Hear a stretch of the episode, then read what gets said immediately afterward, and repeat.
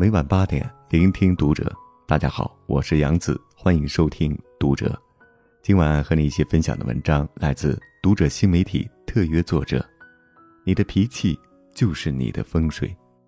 关注读者新媒体，一起成为更好的读者。有一句话说得好，想发脾气那叫本能，压下脾气才叫本事。金庸先生也曾经说过：“不生气你就赢了。”一个人成功有很多因素，但是你的脾气可以是你一辈子的风水。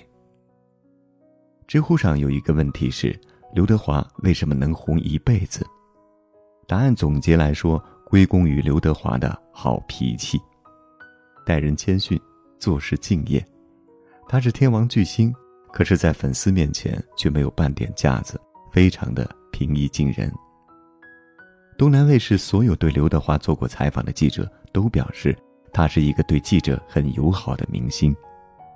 采访时说话能够说到点子上，废话很少，也很配合记者的提问。如果遇到敏感的问题，刘德华也会礼貌的回绝，既给记者朋友留下情面，又表现得体。很多年前，他曾因隐婚的事情被曝光，一时间被推到了风口浪尖。粉丝强烈不满，他的个人形象也受到了影响，人气指数直线下滑。在一次活动上，有一家媒体故意刁难刘德华，直接问他关于妻子和女儿的事情。刘德华既没有对记者恶语相向，也没有表示不满，而是和颜悦色地说：“我知道这些问题并不是你想问的，而是你的老总想问，你也只是打工而已。”脾气。可以和一个人的本事、能力画上等号。刘德华之所以能够红这么久，不仅是因为他的勤奋努力，更是因为他对自己脾气的掌控。上等人本事大，脾气小；中等人本事大，脾气大；下等人本事小，脾气大。尽管人人平等，无三六九等之分，但能够始终如一的保持好的脾气。确实是一个人的本事。换句话说，你有什么样的脾气，就有什么样的未来。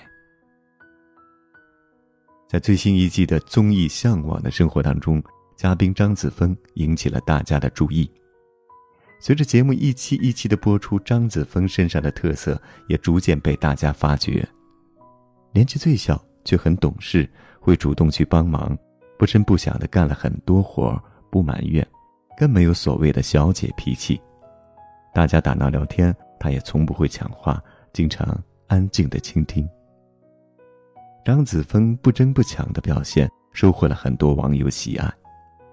有一次，他和另一位嘉宾荷兰豆聊到电影中的吻戏时，荷兰豆提议让他和彭昱畅来演一下，直言演员啥不能演。面对着别人过分的要求。他没有表现出任何生气的情绪，反倒是温和的笑了笑，就此带过。心里说过，好脾气宛如晴天，到处流放着光亮，那道光照亮了别人，也照亮了自己。反之，坏的脾气也如同一道光，既灼伤了别人，也必将灼伤自己。前段时间。我们公司来了两个实习生，小张毕业于二本，而小孙是重点本科，而且还获得过学校的奖学金。部门的主管很看好小孙，把小孙分配到了公司的一个重点项目组。小孙虽然工作能力很突出，但是脾气却是有点臭。他不是抱怨主管随机分配给他的任务比别的更重、更艰巨，就是抱怨自己的任务太简单，觉得大材小用了。在实习期间，动不动就甩脸色、发脾气。而实习生小张则被分配到一个又苦又累的项目组，每天要填写各种表格、记录各种数据，但是他从来都是面带微笑、谦虚有礼。有一次，因为一个数字的错误，他们工作组负责的一个项目延误了工期。虽然他不是主要负责人，但是开会的时候却被上级领导劈头盖脸。狠狠的批评了一顿。即使如此，小张仍然不露怒色，不声张，不辩解，并且认认真真的记录下领导说的每一个细节。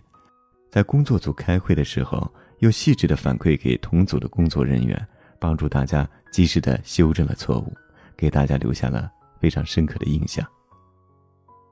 很快，三个月的实习期结束了，小张顺利转正，成为了公司的正式员工，并且被分到了公司重点的项目组。而小孙只是获得了一张评价一般的实习证明。威赫兹里特曾说：“好脾气是人生的一笔财富。那些经常面带微笑、善于控制自己情绪的人，不仅口碑很好，就连事业也都发展的很顺利；而那些经常怒火冲天的人，往往会得不偿失。这就是为什么有些人可以四两拨千斤获得成功。”而有些人奋斗一辈子还是碌碌无为。人与人的差距不只是智商，还有控制脾气的能力。毫不夸张的讲，一个人的命运跟掌控脾气的能力息息相关。脾气的好坏，往往决定了一个人的成败。生活当中，我们不难发现，那些动不动就大发雷霆、满口脏话的人，其实混得都不怎么样。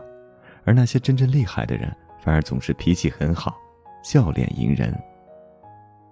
脾气是一个人性格的体现，你表现出什么样的脾气，那么在别人的眼中，你就是什么样的人。